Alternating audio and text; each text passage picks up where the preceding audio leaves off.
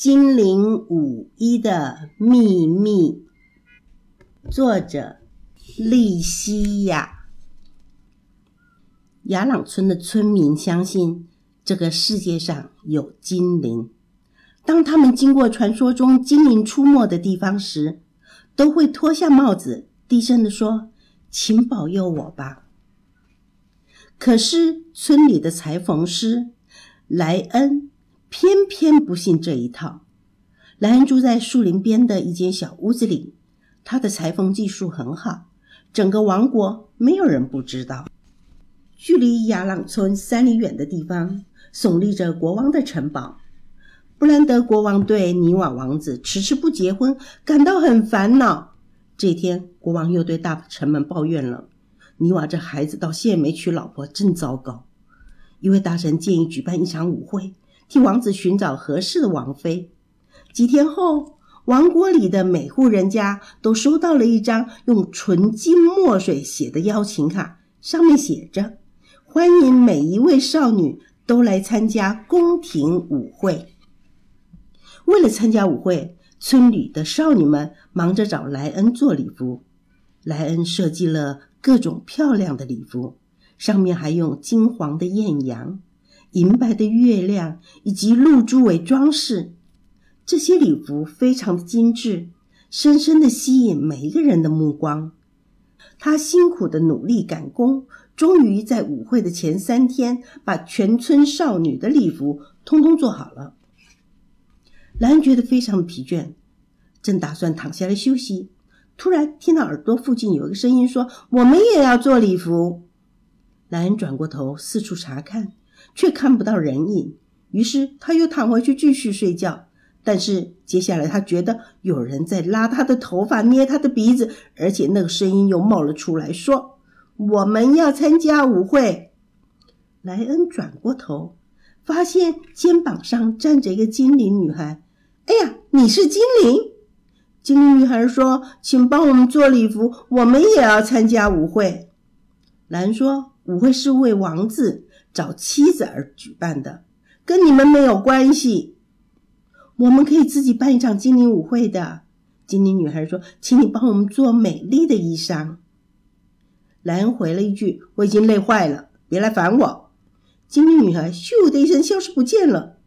突然，一些盘子飞了过来，裁缝桌上的线头开始松脱，在空中飞来飞去，纠结在一起。大大小小的缝针插满了床罩。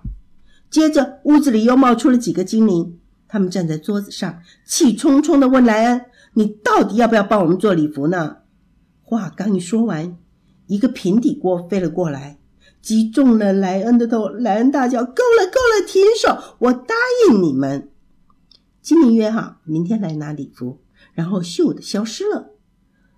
南下，舞会前少女们都会来拿他们的礼服，我赚的钱足够修好房子，或许还能够买更好的房子呢。哼，我干嘛要为精灵做衣服？想到这里，他心里舒服多了。便回到床上继续睡觉。第二天早晨，男人才刚起床，就听到熟悉的声音说：“哎，我们的礼服呢？”莱恩支支吾吾的说不出话来。精灵这下可真的生气了，桌上的几把剪刀咻的飞了起来，把墙上挂着的美丽礼服全部剪破，碎片落到了地上。莱恩吓得跌进了身旁的扶手椅里。他哭着说：“完蛋了，礼服没有了，舞会就办不成了。我的头一定会被国王砍下来的，怎么办呢？”精灵说：“听好，你已经见识到精灵的威力，我也不想为难你。只要你答应帮我们做好礼服，我就帮你的忙。”男人说：“但是后天晚上就要举行舞会了，时间恐怕不够。”他的话才刚说完，桌上便出现了一群的精灵。一个把线穿过了针头，一个动手剪布料，一个找寻适合的纽扣，还有一个忙着量尺寸。这些小帮手的动作又快又有效率。裁缝店里的灯光连续两个晚上都亮着，大伙儿不眠不休的赶工。虽然疲倦不堪，莱恩和精灵们还是及时的完成了所有的礼服。精灵们还在礼服上施了魔法，完成的礼服比以前的还要美丽。莱恩实在是累坏了，他坐在椅子上呼呼大睡。等他醒过来的时候，已经是晚上了。精灵的舞会在午夜十二点就要举行啦！糟糕，精灵的礼服还没做好呢。他四处翻找的布料，可是连一块剩下的布也找不到。天哪，我这下可惨了！这时，洁白的月光洒在花园的花上，花瓣散发着透明晶莹的亮光。莱恩脑中灵光一闪，他急忙走到花园，摘下一。大把的鲜花，莱恩小心的把花瓣一片一片摘下来，然后利用金线把花瓣缝了起来，一片接一片，金丝换银线。没多久，桌上就摆满了许多颜色绚烂夺目的迷你舞衣。莱恩把这些花瓣舞衣摆在桌上，再摆上一大碗精灵最爱喝的牛奶，安心的。等待精灵的出现。